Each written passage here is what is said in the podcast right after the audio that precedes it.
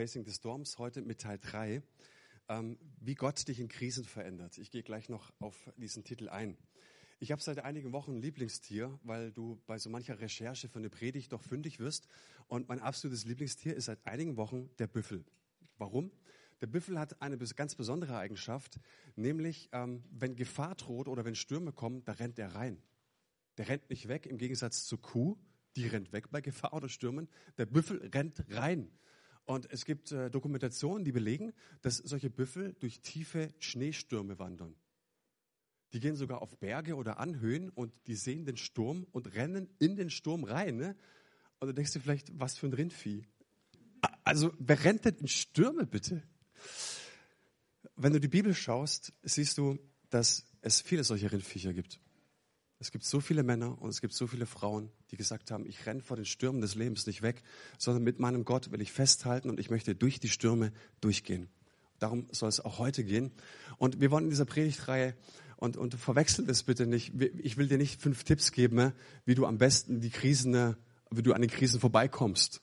Ja, die, sich durchschlängeln, irgendwie so dran vorbei, sondern die Frage ist, wie komme ich durch Krisen durch? Und ich weiß, es ist ein sehr, sehr schweres Thema, aber ich weiß auch, dass die Bibel darauf richtig viele Antworten hat.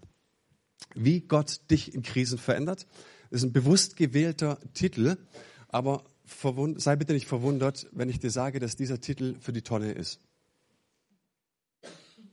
Den kannst du vergessen. Warum? Weil wie Gott dich in Krisen verändert, kann ich dir von hier oben nicht sagen. Und ich glaube, dass die Bibel auch nicht diese fünf kurze, schnelle Tipps hat, wie Gott dich in Krisen verändert, sondern es, das Leben ist einfach komplexer. Und wie viele Christen gibt es, die über Notleidende gesagt haben oder die durch Krisenzeiten gehen, hey, Gott prüft dich. Oder dein Leid hat auch Sinn, du wächst an dem Schmerz. Das Gefährliche ist an solchen Aussagen, dass es Halbwahrheiten sind. Ja, Halbwahrheiten zur Hälfte richtig. Ja, es stimmt, dass Gott in Krisen prüft und es stimmt auch, dass wir an Krisen wachsen. Aber es kann ich dir doch von außen oder von der Bühne nicht in deine Krise reinsprechen. Und so passiert richtig viel Leid. Und ich glaube, dass in der Vergangenheit auch vielen, vielen Menschen dadurch Leid angetan wurde. Warum? Weil ich in der Krise doch keine gut gemeinten Ratschläge brauche. Ich brauche doch in der Krise auch nicht die super Theologie sondern was ich in der Krise brauche, ist eine neue Perspektive, eine Orientierung, die ich nur selbst gewinnen kann. Nur ich kann diese Orientierung gewinnen für mich.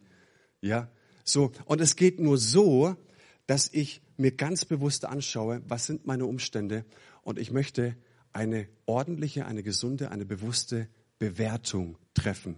Wie kam ich in die Krise und was kann mir jetzt dabei helfen, rauszukommen? Darum soll es heute gehen. Vielleicht kennt ihr solche Menschen, ne, die in, in Sachen gute Weine fachkundig sind. Ich, ich kannte mal so jemand. Ich verrate nicht, ob es ein echter Wein ist.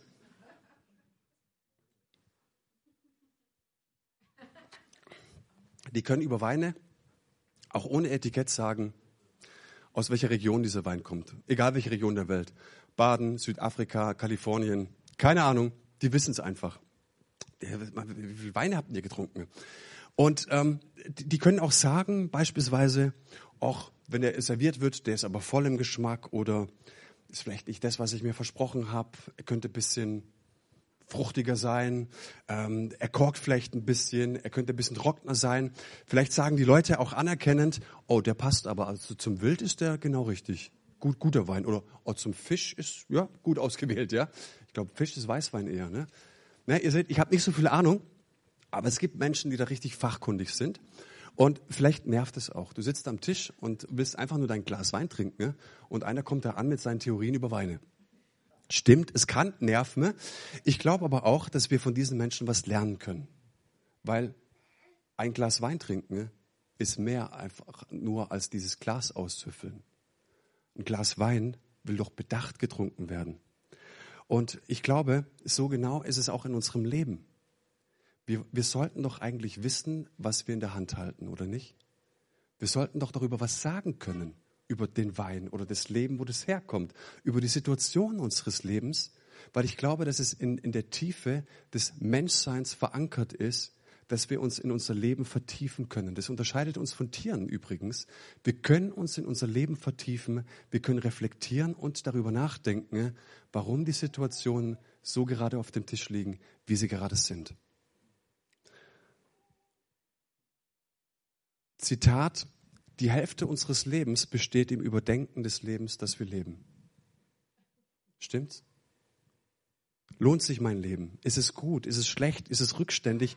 Ist es fortschrittlich? Wie bin ich eigentlich? Bin ich gut? Mögen mich die Menschen? Wäre dies und das nicht passiert, dann wäre ich heute vielleicht wo ganz anders und so weiter. Und so denken wir und so denken wir.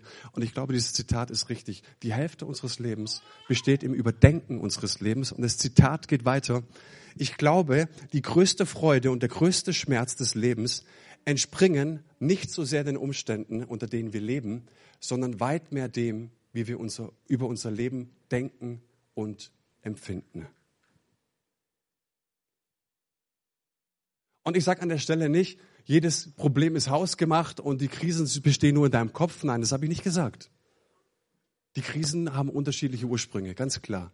Aber wie wir in den Krisen über unsere Krisen denken, wird entscheidend sein, kann uns in viel Frust führen, aber kann uns auch viel Freude bringen. Also welche Schlüsse ziehe ich aus meinen Krisen, welche Folgen leite ich davon ab, kann maßgeblich entscheiden, ob, mich, ob ich tiefer gefrustet bin oder ob ich mehr wieder rauskomme, ob ich Licht am Ende des Tunnels sehe.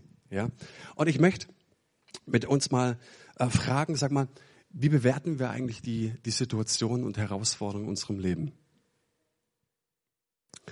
Und mein Ziel ist in dieser Predigt, dass du ein gesundes Misstrauen entwickelst gegenüber deinen Bewertungssystemen. Seid ihr bei mir? Beispiel.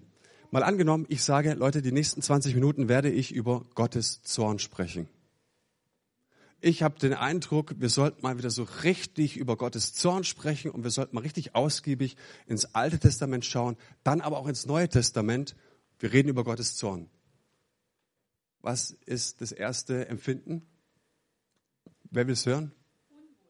Unwohlsein. Ja? So, wie denken wir über Gott? Was ist, wenn ich sage, Gottes Zorn ist nichts anderes als Gottes glühende Leidenschaft gegen alles, was uns am Leben hindert? Gottes Zorn ist Gottes glühende Leidenschaft gegen alles, was mich, was mir schadet. Warum sollten wir nicht über Gottes Zorn reden, Leute? Gottes Zorn ist was Gutes alles, was mich am Leben hindert, was mir schaden möchte, dagegen richtet sich Gottes glühende Leidenschaft. Ist doch was Schönes. Und so kannst du, so, so merke ich, dass, dass wir als gläubige Menschen Glauben, äh, Wahrheit, Liebe, Vergebung, Gnade in den Mund nehmen, aber wissen wir Gottes Gericht, Gottes Zorn, aber wissen wir eigentlich, was wir da im Mund haben?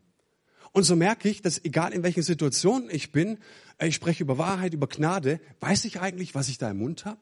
Weiß ich eigentlich, welche Schätze ich da in meiner Hand habe?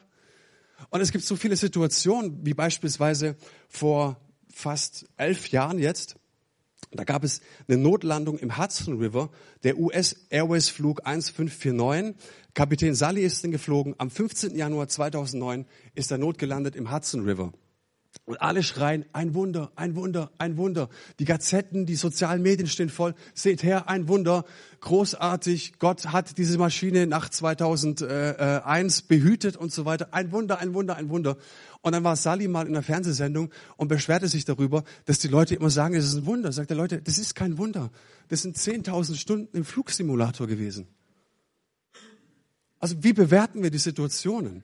So, und wenn ich es über andere schon nicht kann, wenn ich Gottes Wort schon nicht so griffig habe irgendwie, wie bewerte ich dann meine eigene Situation in meiner Krise? Versteht ihr so ein bisschen? Das heißt, ich persönlich habe mir vorgenommen, in meinen Herausforderungen, wann immer ich herausgefordert bin, zu sagen, sag mal, mein Bewertungssystem, ist es wirklich so gut, wie ich denke? Oder kann ich es auch mal gesund hinterfragen? So, kann ich über mich mal hinter meinem Rücken aussprechen? Und sagen, also so toll ist der Kerl, glaube ich nicht. Ihr seid da, oder? Und ich möchte mit euch über zwei Punkte sprechen. Und zwar erstens über die Bewertung unserer Niederlagen. Und zweitens, wie können wir über einen distanzierten Gott nachdenken? Das ist entscheidend in Krisenzeiten, der distanzierte Gott. Punkt Nummer eins, Bewertung unserer Niederlagen. Und ich habe mit euch, ich glaube, die Geschichte habe ich schon ein, zwei Mal erzählt. Chrissy hat mir gesagt, oh, erzähl die nicht, die hat schon so oft erzählt. Sage, die ist so gut, die erzähle ich mindestens noch zehnmal. Und ich habe übrigens immer nur Teil 1 dieser Geschichte erzählt. Ich werde jetzt auch Teil 2 erzählen, aber jetzt sind wir erstmal bei Teil 1. Und da sehen wir den beinahe Rekord der Florence Chadwick. Und diese Dame, die stieg am 4. Juli 52 in die eiskalten Fluten des Pazifischen Ozeans. Sie wollte von der Insel Santa Catalina aufs ähm, äh, kalifornische Festland schwimmen. 34 Kilometer Entfernung. Sie war fest entschlossen, sie trainierte monatelang und jetzt stieg sie an diesem Morgen bei nebeligem Wetter ins Wasser. Und nach 15 Stunden ne, sagt die Frau, holt mich raus, ich kann nicht mehr. Und sie wurde von Beibooten begleitet und diese Beiboote, die hielten sie vor den Haien ab, ja, also wer sonst keine Hobbys hat. Ähm, und sie sagt auch, die Mutter war dabei, der Trainer, komm, hey, komm, du schaffst, es ist nicht mehr lang. Und sie sagte, Leute, ich kann nicht mehr, holt mich raus, ich bin steif vor Kälte. Was sie nicht wusste, dass sie zu diesem Zeitpunkt noch 800 Meter vom Festland weg war. 33,2 hatte sie schon. Und Reporter fragten sie dann im Festland in, in warme Decken eingehüllt, hey, Florence, was war los? Warum hast du so kurz vor dem Ziel aufgegeben? Und sie sagte, es war der Nebel. Ich konnte irgendwann mal meine, meine Hand nicht mehr ins Wasser stechen sehen beim Kraulen. So neblig war es. Und ich hatte das Festland vor Augen und es ging noch, aber als ich den Nebel sah, als ich das Ziel aus den Augen verloren hatte, konnte ich nicht mehr.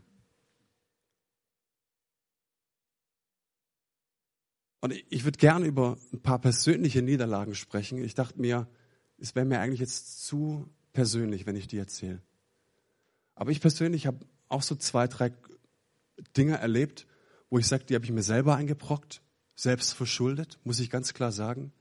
Situationen, in denen ich aufgegeben habe, wo es mir einfach zu kalt war, zu nebelig war.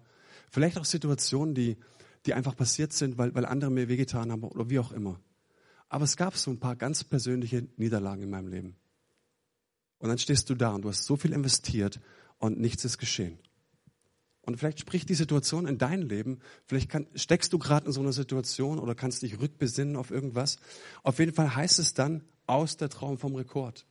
Hier geht's nicht weiter. Und jetzt ist die Frage, wie können wir mit unserem Glauben solche Situationen bewerten? Und wir halten mal vielleicht unsere persönlichen Niederlagen vor Augen, vielleicht auch, wenn es uns zu nahe geht, einfach mal die Niederlage dieser Frau vor Augen. Und ich möchte mit euch mal folgenden Vers bedenken. Es ist einer meiner Lieblingsverse, versteht mich nicht falsch. Aber ich lese den jetzt einfach mal vor. Wir halten jetzt mal diese Niederlage dieser Frau vor Augen und ich lese ihn vor und ihr sagt mal, was eure erste Reaktion ist. Zwar heißt es da, denn Gott hat nur an den Menschen gefallen, die ihm fest vertrauen. Ohne Glauben ist es unmöglich. Wer nämlich zu Gott kommen will, muss darauf vertrauen, dass es ihn gibt und dass er alle belohnen wird, die ihn suchen. Jetzt ist diese Frau nach 15 Stunden eiskalt und kann nicht mehr und die Mutter und Trainer rufen zu, hey Florence, übrigens, Gott hat nur Gefallen an Menschen, die ihm fest vertrauen. Ja, danke. Weiß ich auch, habe ich auch so nicht gelernt. Weiß ich, steht Hebräer 11, 6. Ja, ja, weiß ich schon. Aber was macht es in diesem Moment mit mir? Und ich möchte uns dafür sensibilisieren, dass wir uns mit der Bibel auch manchmal totschlagen können. In manchen Situationen. Seid ihr bei mir? So, wie war das bei Florence? Sie hat aufgegeben, okay, aus der Traum vom Rekord und sie hat ja dran geglaubt, aber sie hat aufgegeben. Und ich, wie gesagt, diese Zeilen unterstreiche ich. Ich finde diesen Vers gigantisch. Aber ich merke auch, dass wir manchmal viel zu steile Vorbilder haben. Ich habe vor zwei Wochen über Abraham gesprochen und du kannst über den Glaubensvater Abraham auch sagen, er ist der große Glaubensheld und du kannst so viele Situationen aus seinem Leben herausgreifen, die ihn als diesen großen, steilen Glaubensheld darstellen. Aber die Bibel hat kein Interesse daran. Und ich muss manchmal uns Prediger, also mich und andere Prediger in die Pflicht nehmen und sagen, Leute, wir sollten schon aufpassen, dass wir nicht oft zu krasse, steile Vorlagen liefern für Menschen wie Florence, wie Menschen für dich und für mich. Schau mal in die Bibel, alles gelingt. Schau mal in die Bibel, Abraham. Abraham hat zwei krasse Sachen gebracht in seinem Leben da bist du und ich wahrscheinlich noch weit weg davon. Ja? Aber trotzdem ist er ein Glaubensvater und wir sollten Glaubensvater und Glaubensheld unterscheiden können. Ja? Wie sind die steilen Vorbilder und was für steile Vorbilder habe ich eigentlich in meinem Kopf? Wisst ihr warum? Weil ich glaube, dass wenn wir was verbocken, wenn wir in Niederlagen sind, die können so schnell in Verdammnis führen. In Selbstzweifel, in Selbstanklage. Es gibt aber einen Punkt und das sagt uns die Bibel. Ich habe kein Interesse, sagt die Bibel, ich personifiziere sie mal, dir zu steile Vorlagen zu liefern, sondern ich möchte dir sagen, es gibt einen Punkt, es gibt eine Eigenschaft Gottes, die herausführt und das ist Gnade. Gnade führt heraus. Was heißt Gnade? Du darfst noch mal. Wenn du nichts mitnimmst aus dieser Predigt, was heißt Gnade? Gnade sagt, du darfst noch mal. Wir müssen über Dinge reden, selbstverständlich, aber Gnade sagt, du darfst noch mal. Es gibt noch mal eine zweite Chance und Glaube bedeutet nicht, mit den perfekten Maßstäben herumzulaufen und zu sagen, ich will mein Leben lang perfekt sein, sondern Glaube bedeutet, ich rechne tagtäglich mit seiner Gnade.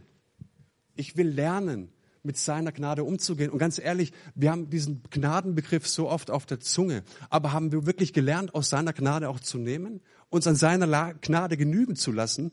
Und wenn du jetzt Florence Chadwick anschaust, Teil 2, Monate später stieg sie wieder ins Wasser. Wieder war es neblig. Wieder schwamm sie exakt die gleiche Stelle.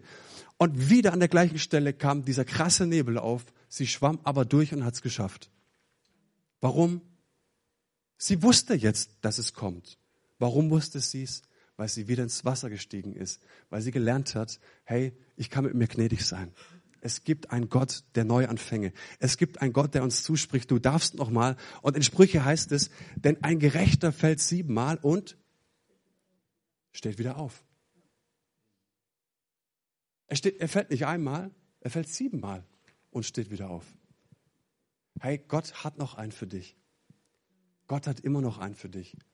Und das ist meine Lieblingssituation, auch wenn es 93. Spielminute ist und du liegst 3-1 hinten, Gott hat noch einen für dich und gib du nicht auf, wenn das Spiel noch nicht zu Ende ist. Wenn du dir das Johannesevangelium anschaust, da reflektiert Johannes so ein bisschen die Grundsituation der Gemeinde damals. Und er sagt da, von seiner Fülle haben wir alle genommen, Gnade um Gnade. Dieser Mann, der schaut in die Gemeinde und, und denkt sich zurück und, und denkt so manchmal, wie, wie war denn die Atmosphäre? Was für eine Kultur haben wir denn in der Gemeinde gelebt? So, wie waren wir drauf? Wie ging es in unseren Kleingruppen ab? Wie ging es äh, ab, wenn wir zusammenkamen? Und er sagt, von seiner Fülle haben wir genommen Gnade um Gnade. Und dachte ich mir, wow, wäre das auch eine Beschreibung von meinem Leben? Wäre das eine Beschreibung über meinen Glauben, über unsere Church hier, unsere Gemeinde? Wäre das etwas, wo wir sagen müssen, genau, das ist ein Ort der neuen Anfänge, das ist ein Ort der zweiten Chancen, das ist ein Ort, in dem wir uns zurufen, du darfst nochmal. Wir nehmen Gnade um Gnade. Warum? Ich bin davon überzeugt, dass kein einziger Mensch auf dem Königsweg seiner Berufung in die Ewigkeit geht. Ich habe aufgehört, an Königswege zu glauben, weil ich Pastor von zwei Gemeinden bin. Und du kriegst so viele Geschichten mit. Du kriegst Biografien mit, du kriegst mit, was Menschen dir, was, was Menschen dir ähm, ähm, äh, anvertrauen. Und ich glaube, es gibt nicht den Königsweg. Und Gott hat den für uns auch nicht reserviert. So, wir haben einen Gott, der mit uns Umwege geht. Jetzt könnte ich ausholen. Volk Israel war die Shekinah, diese Rauch- und Feuersolke, Wolke, Entschuldigung, Säule. So, und dies nachts war, war Feuer, tagsüber war Rauch, ist dem, dem Volk Israel vorgegangen. Und wisst ihr, was Shekinah heißt? Es ist das Teil, das mit uns Umwege geht. Schön, oder?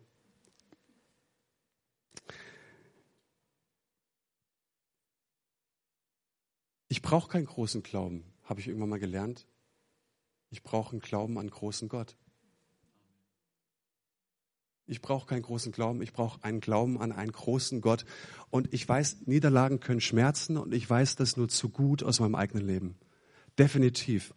Ich weiß, dass Beziehungen zerbrechen können. Ich weiß, dass Sehnsüchte nicht erfüllt werden. Ich weiß, dass Hoffnungen oftmals nicht erfüllt werden. Ich weiß, dass Projekte scheitern, in die du investiert hast. Und dann ist die Frage, wohin mit meinen Selbstzweifeln? Wohin mit meiner Unsicherheit? Kennst du das, in Niederlagen unsicher zu sein, sich so stark zu hinterfragen, was habe ich falsch gemacht? Aber ich muss dir sagen, ich habe in dieser Welt keine Antwort darauf gefunden. Was gibt mir Stabilität? Was gibt mir Sicherheit? Wo bin ich gefündig geworden? In der Gemeinde, in Predigten, im Bibellesen. Und da kommst du unter anderem auch wieder auf den Hebräerbrief und da heißt es, denn es ist ein köstlich Ding, dass das Herz fest werde. Welches geschieht? Durch Gnade. Ich habe gelernt in dieser Welt, wenn du unsicher bist, wenn du Fehler gemacht hast, dann kommen die Appelle, die Moral.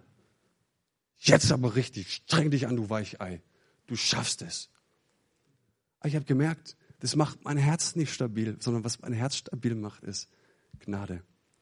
Und fest wird unser Herz, wenn wir gelernt haben, aus seiner Gnade zu nehmen.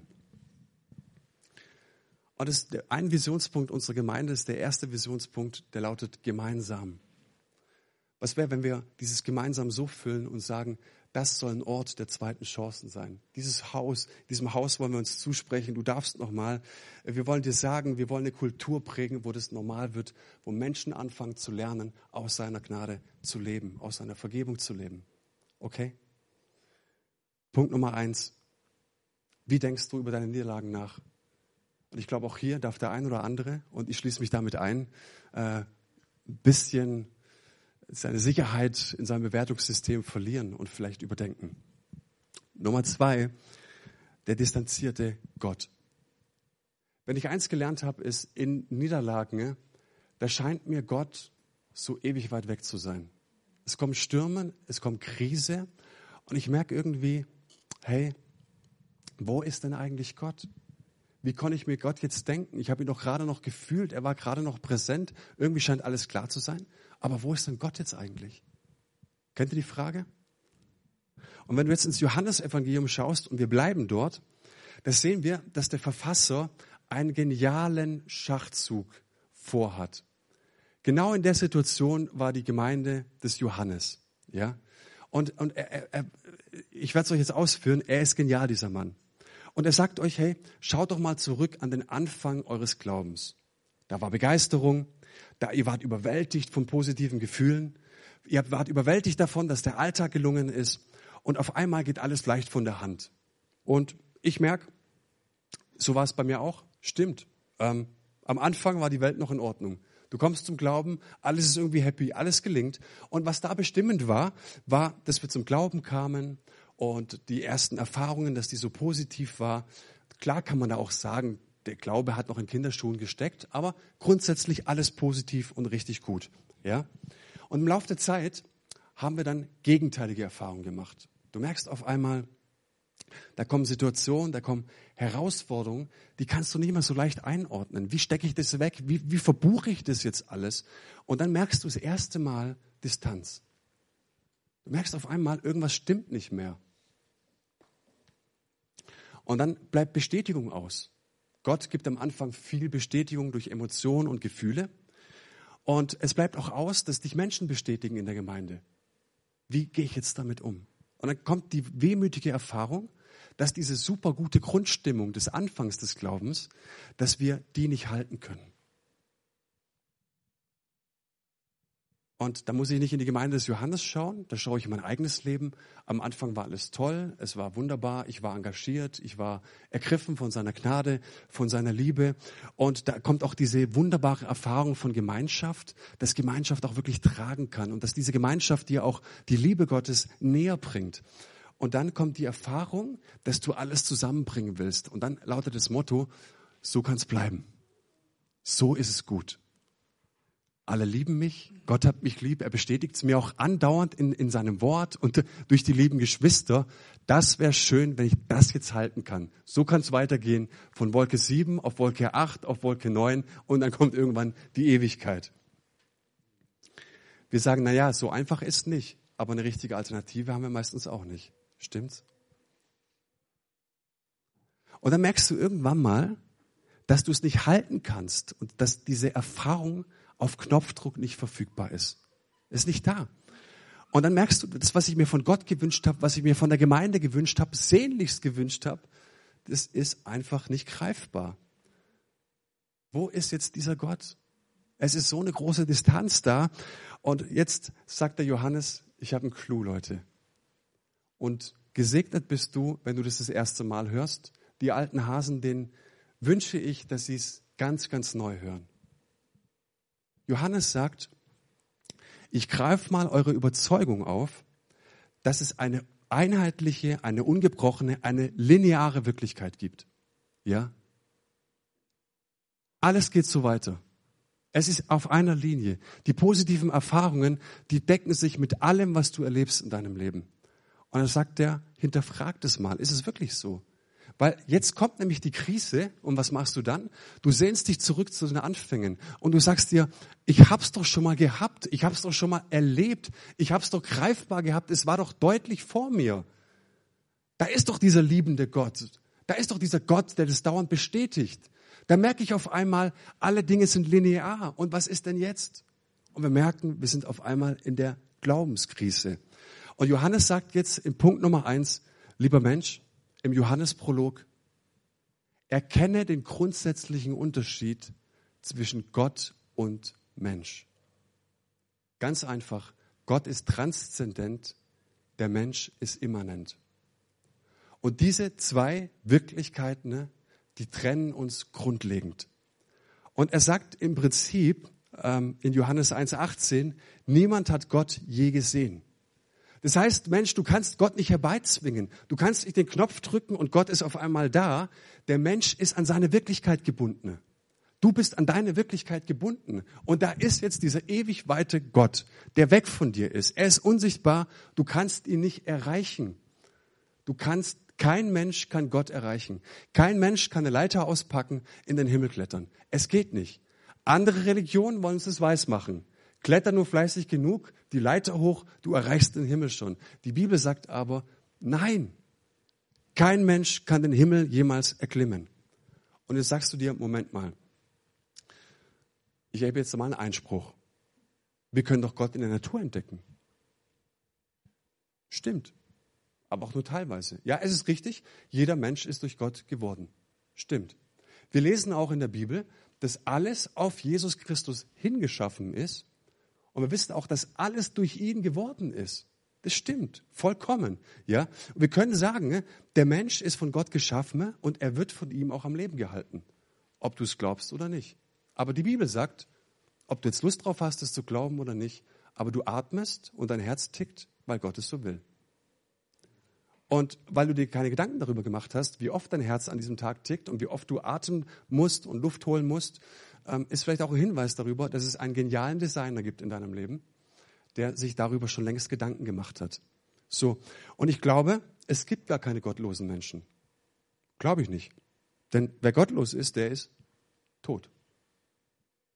Ich glaube, es gibt nur Menschen, die abhängig sind oder die es nicht wissen, dass sie abhängig sind von seiner Realität, von seiner Güte und von seiner Liebe. Das heißt, wir leben in einer Spannung. Wir leben in der Spannung zwischen Gottes Realität und unserer wahrnehmbaren Wirklichkeit. Da gibt es Spannung. Wir sind manchmal auf verschiedenen Ebenen. Realität und Wirklichkeit sind zwei unterschiedliche Dinge. Und die Realität ist das, aus was du lebst, ohne es zu wissen. Gott ist die Liebe. Und Gott ist für jeden Menschen die Liebe, egal was er verbrochen hat, egal wer er ist, egal wo er herkommt. Gott ist die Liebe für jeden Menschen. Und du kannst, es ist wie die Sonne, und du kannst dir der Sonne den Rücken zudrehen. Was macht sie dann? Dann scheint sie dir auf dem Rücken. Aber Gott ist die Liebe. Er ist wie die Sonne. Und ähm, wichtig ist, dass wir manchmal in unserer Wirklichkeit diese Liebe nicht erfahren. Wie können wir uns das jetzt denken?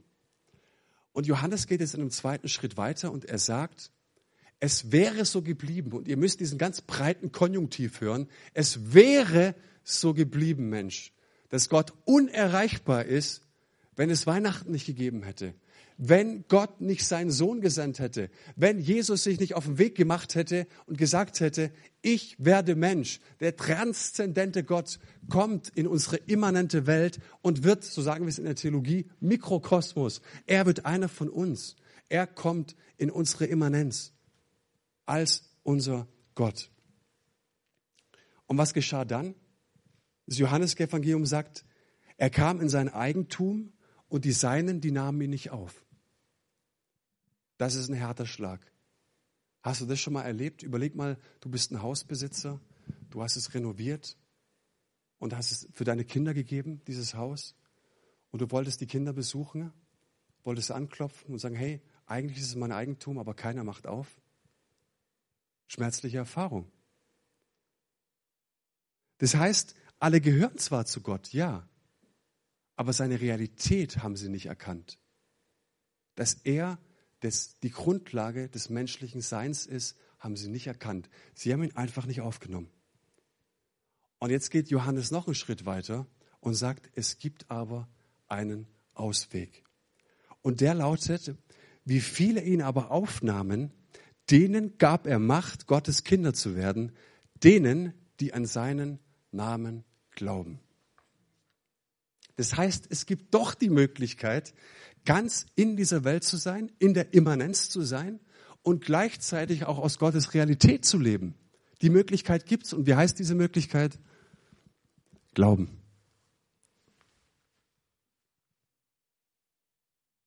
Glauben bedeutet, dass wir das im Blick haben, was man nicht sieht. Glauben heißt, ich verlasse mich nicht auf meine Gefühle, auf meine Erfahrung, ich verlasse mich nicht auf meinen Alltag, auf meine Geschichte, sondern ich beziehe mich ganz und allein auf Gottes Realität. Und ich kriege jedes Mal Probleme, wenn ich mich auf mich beziehe, auf meine Erfahrungen, auf meine Kindheit beziehe, dann kriege ich immer Probleme. Glauben bedeutet, ich beziehe mich einzig und allein von der Realität Gottes her. Okay? Und es ist nur möglich, wenn ich zu ihm Ja sage. So viele ihn aber aufnahmen, wenn du den Urtext schaust, dann ist es ein aktives Wort. Aufnehmen. Das bedeutet, ich sage Ja zu ihm. Ich lasse Jesus nicht einen lieben, guten Mann sein, sondern ich sage, du sollst der Herr meines Lebens sein. Und dadurch werden wir Kinder Gottes. Und es gibt einen Unterschied zwischen Geschöpf Gottes zu sein und Kind Gottes zu sein. Und deswegen wollen wir in jedem Gottesdienst Menschen die Möglichkeit geben, dass sie Kinder Gottes werden. Ja? Und das musst du nicht jeden Sonntag tun, das machst du einmal in deinem Leben. Und alles andere ist eine Bestätigung. Okay? Ich sage Ja zu ihm. Und ich bekomme Probleme mit meinem Glauben, wenn ich mir verspreche, dass in allen Lebenslagen, dass Gott in allen Lebenslagen die Realität und die Wirklichkeit in Einklang bringt. Versteht ihr? So, Glaube steckt voller Spannungen. Und es wäre so schön, wenn wir sagen könnten, ne, pass mal auf, ich glaube nur fest genug und dann gibt es keine Novemberdepressionen mehr. Ich glaube fest genug und ich glaube, dass ich durchgängig positive Erfahrungen mache mit Gottes Liebe. Ich glaube, ich bin ein Sieger und ich sage mir das auch jeden Morgen im Spiegel zu. Autosuggestion, du bist ein Sieger. Gott hat's gesagt, du bist ein Sieger. Und deswegen bleiben alle Niederlagen in meinem Leben fern. Das wäre schön. Wenn wir Menschen interviewen, mit ihm sprechen, die sich mal entkehrt haben, ja, es gibt ja die Bekehrung und es gibt auch wieder die Entkehrung. Menschen, die ganz bewusst gesagt haben, ich möchte mit Gott nichts mehr zu tun haben. Da haben wir in Gesprächen, aber auch in Statistiken festgestellt, dass die Menschen ja gar kein Problem haben mit Gottes Realität. Wir haben auch festgestellt, dass sie nicht sich entkehrt haben, weil sie an, an sich nicht glauben wollen, sondern wir haben festgestellt, dass sie Glauben grundsätzlich falsch verstanden haben. Wie oft sagen wir es uns selbst? Du musst nur genug glauben. Glaub nur genug. Glaub einfach nur genug und dann kommt alles wieder in Deckung. Ich glaube genug und dann werde ich meine Examen schaffen. Ich glaube genug und die Arbeitslosigkeit wird wie im Nu verflogen sein. Ich glaube genug, bis sich beide Welten decken so lange einfach nur fest genug glauben, dass sich die Gottesrealität und die Wirklichkeit wieder einbringen lassen. Ist es so? Nee, Glauben steckt voller Spannung. Und deswegen sind Menschen so sehr enttäuscht. Was ist Glaube eigentlich? Glaube ist der sichere Griff in den Himmel, dass wir teilhaben an seiner Erlösung dass wir teilhaben an dem, was Jesus am Kreuz getan hat, dass wir Teilhaber sind an dem, dass er auferstanden ist und dass er uns ein neues Leben geschenkt hat. Und Glaube greift danach. Hey, wir glauben nicht, damit wir fühlen, sondern wir glauben, weil wir nicht fühlen. Wir glauben nicht, damit wir sehen, sondern wir glauben, weil wir nicht sehen. Versteht ihr den Unterschied? Und es ist meine Kritik auch an, Entschuldigung, unserer gegenwärtigen Lobpreiskultur, wo uns junge Menschen sagen, ja, wir wollen eigentlich nur Worship machen, wir wollen einfach nur viele Feelings haben. Und im Grunde sagt man dann, hey, ähm, es ist echt, wenn ich es fühle. Es ist nur echt, wenn ich es fühle.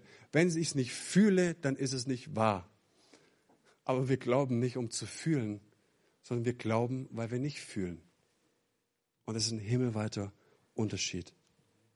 Und was wir sagen können, sag mal, wie ist denn eigentlich die Grundsituation unseres Lebens? Die Grundsituation meines Lebens, sage ich dir ganz offen und ehrlich, es ist Anfechtung, es ist Widerspruch, es sind Zweifel. Wie hast du dich auch entkehrt jetzt? Nein, ich habe mich nicht entkehrt.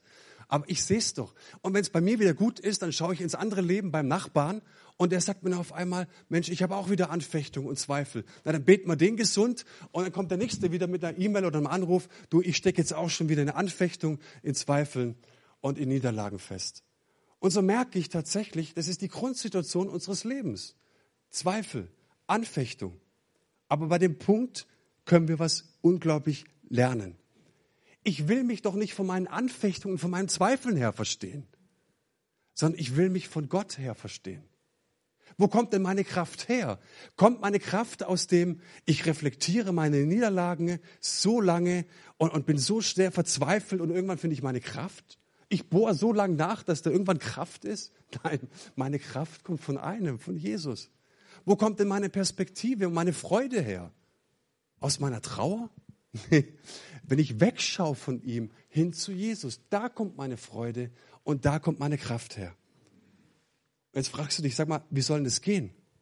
Du hast doch gerade noch gesagt, Gott hat niemand gesehen. Hey, der distanzierte Gott, der ist uns in Jesus Christus nahegekommen. Und das wollte Jesus seinen Jungs beibringen. Leute, sagte er, wer mich sieht, der sieht den, der mich gesandt hat.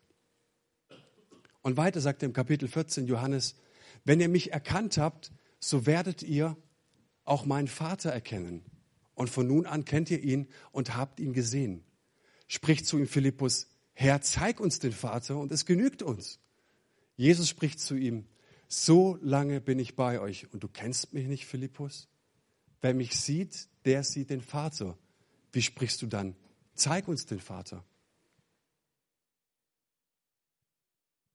An dem Punkt können wir auch wieder was Entscheidendes lernen.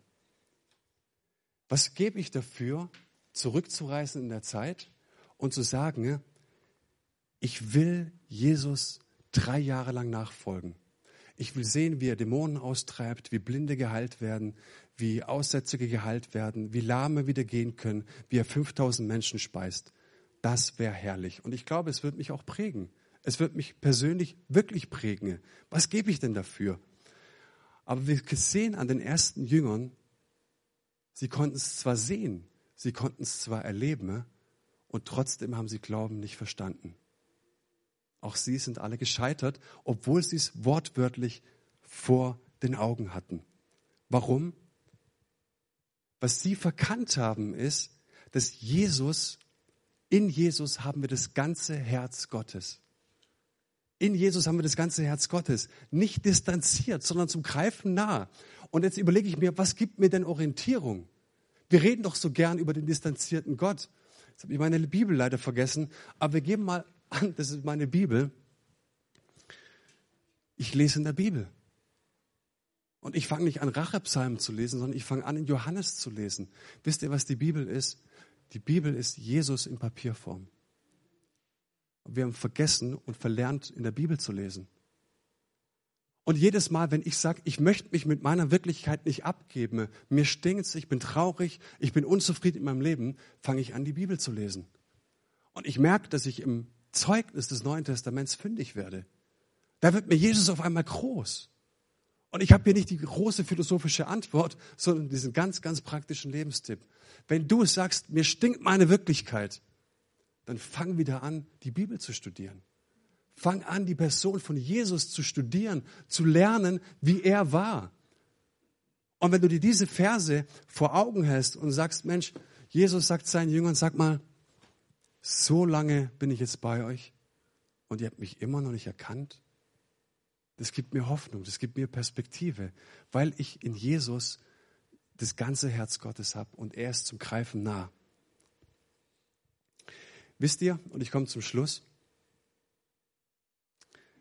wie in der Bibel die Theodizee-Frage gelöst wird. Die Theodizee-Frage ist die Frage nach dem Leid und warum lässt Gott das Leid zu? Das ist eine spannende Frage. Wisst ihr, wie das im Neuen Testament gelöst wird? Gar nicht. Die Bibel hat gar kein Interesse daran, weil es keine Vernunft in der Anfechtung gibt weil es keine Erklärung in der Anfechtung gibt. Und ja, wir sagen manchmal in der größten Not und im größten Schmerz, na, dein Leiden hat Sinn oder du wirst gerade geprüft. Aber das ist doch so viel Kummer. Und die Bibel hat 0,0 Interesse daran, weil es zynisch wäre. Wo fanden die ersten Christen ihren Halt, ihre Perspektive? In ihrer Vernunft? In ihren Gefühlen? Nee. Die schmerzlichste Niederlage von, den, von Jesu Jüngern war das Kreuz. Alles ist zerbrochen. Alles, was sie sich versprochen hatten von diesem Jesus, sie haben alles aufgegeben, sind ihm nachgefolgt. In dem Moment ist alles zerbrochen. Und sie sahen, viele sahen es nicht, weil sie ihn alle verlassen hatten. Eins, zwei, sahen an das Kreuz und sahen dort Jesus selbst, wie er sagt, mein Gott, mein Gott, warum hast du mich verlassen? Er selbst hat diesen ewig weit entfernten Gott erlebt. Und es gibt ein schönes Bild, das ist der Gnadenstuhl, leider ein bisschen verpixelt, ob es dir gefällt oder nicht. Aber in dem Moment, als Jesus in der tiefsten Gottverlassenheit drin gesteckt hat, sagt uns die Bibel, wurde er gehalten und getragen.